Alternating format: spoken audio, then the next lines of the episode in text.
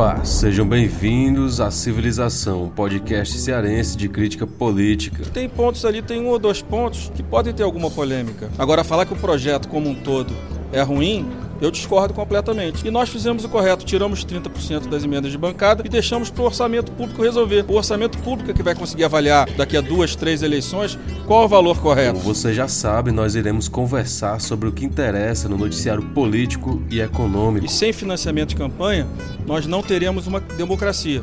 Então é muito perigoso é, aqueles que vêm é, de forma precipitada criticar a decisão de colocar valor no fundo, de se debater um valor maior para uma eleição, que são mais de 5 mil eleições.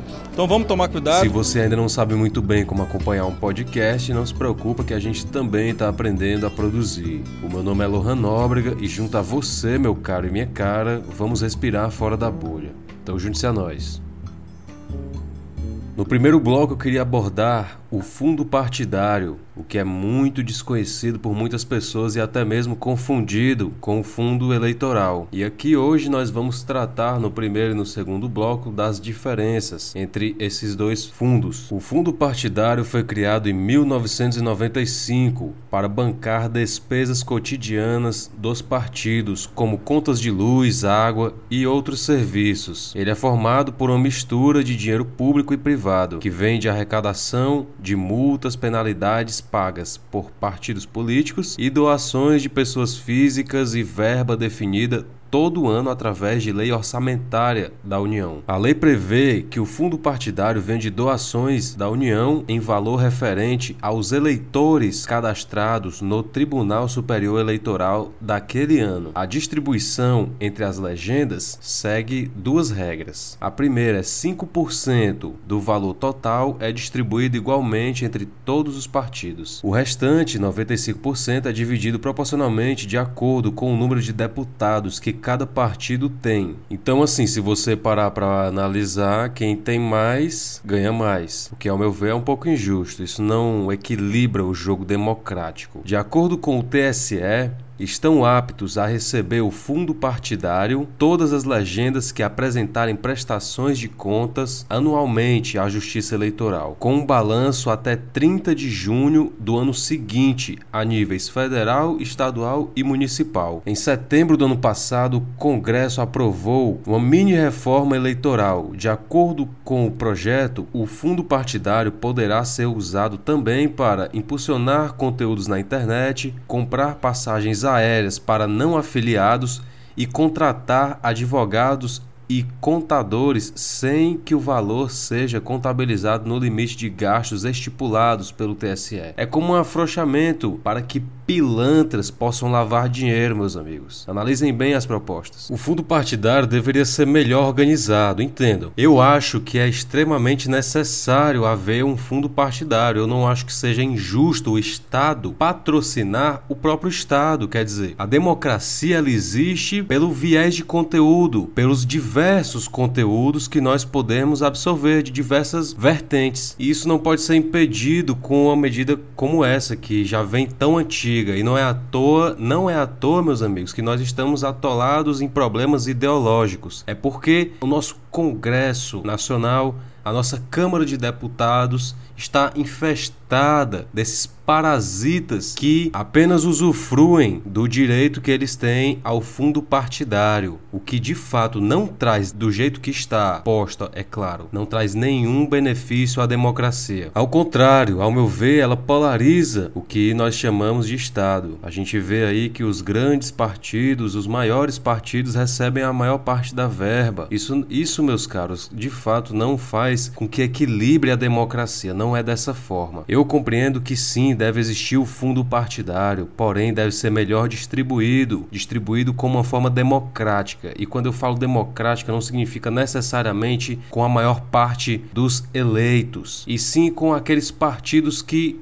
estão desiguais. Aqueles partidos que têm menos verba devem receber mais verba. Assim a gente iguala o sistema político, colocando em igual os políticos para competir com a mesma quantidade de dinheiro para financiar suas campanhas, certo? Então, o fundo partidário, do jeito que ele está posto hoje, de fato não favorece a democracia, meus amigos. Olha, eu sou a favor do fundo partidário, certo? Porém, como ele existe hoje no Brasil, ele não é bom, não faz com que a democracia tenha progresso. Pelo contrário, eu repito, pelo contrário, causam defasagens por dar mais verba aos partidos que comandam do que aos partidos que não comandam. Para mim não faz muito sentido. Se o nosso jogo democrático fosse mesmo equilibrado por meio desse fundo partidário, com certeza a distribuição desses recursos não seriam dessa maneira. Eles iriam favorecer aqueles partidos que têm maiores problemas com pagar suas contas, pagar seus serviços, pagar até mesmo as suas campanhas, mas o contrário,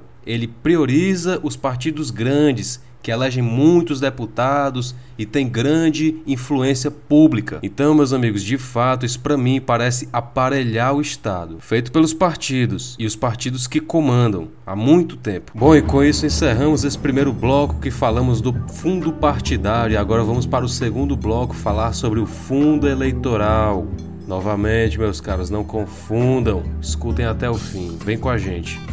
Bom, o fundo eleitoral para quem não sabe, foi criado em 2017 para bancar as despesas de campanhas eleitorais, compensando assim o fim do financiamento privado, determinado pelo Supremo Tribunal Federal em 2015. Ou seja, o fundo eleitoral como o próprio nome já diz, só está disponível nos anos de eleições. Ele é composto por um valor retirado do Tesouro Nacional e destinado aos partidos em anos eleitorais, para bancar as campanhas de seus candidatos, como viagens, cabos eleitorais e material de divulgação. Em 2018, esse fundo ultrapassou a marca de 1,7 bilhões. O fundo eleitoral é estipulado pela Câmara, que em dezembro de 2019 aprovou um total de 2 bilhões para as eleições de 2020. A distribuição desse valor é feita com base em quatro regras diferentes. 48% do total é distribuído de acordo com o número de deputados eleitos, 35% é destinado aos partidos que elegeram ao menos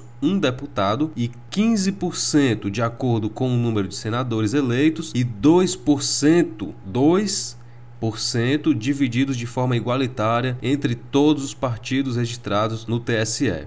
Então, meus amigos, aqui para mim é um abismo muito grande, porque quem tem recurso consegue eleger candidato, certo? E esse fundo simplesmente não libera recursos para quem tem menos deputados eleitos. Para o fundo eleitoral, os diretórios nacionais de todos os partidos precisam aprovar em votação por maioria absoluta de seus membros os critérios para a distribuição do dinheiro. Em seguida, as siglas enviam um ofício à presidência do TSE com as informações sobre os critérios fixados. Então, esse é mais um desses exemplos de como a gente pode ser enganado com uma pegadinha, não é verdade? Esses fundos, ao meu ver, são importantes pela filosofia que eles carregam. Porém, na prática, eles são simplesmente a escória do que a gente vive no nosso estado político e público hoje. É o Estado financiando a campanha desses partidos políticos que já sugam o nosso sistema público há muitos anos. Então ele não dá espaço de fato para novas oportunidades. Como que se pode chamar isso de uma democracia de verdade se a gente só pode ser eleito com quem tem recurso? Isso não é democracia, meus amigos. Bom, e com isso encerramos mais esse episódio de A Civilização, uma produção cearense de crítica política. Espero que você tenha gostado do tema. Se você tem alguma sugestão, por favor, deixa aí nos comentários do Instagram, fala aí no direct para mim que a gente com certeza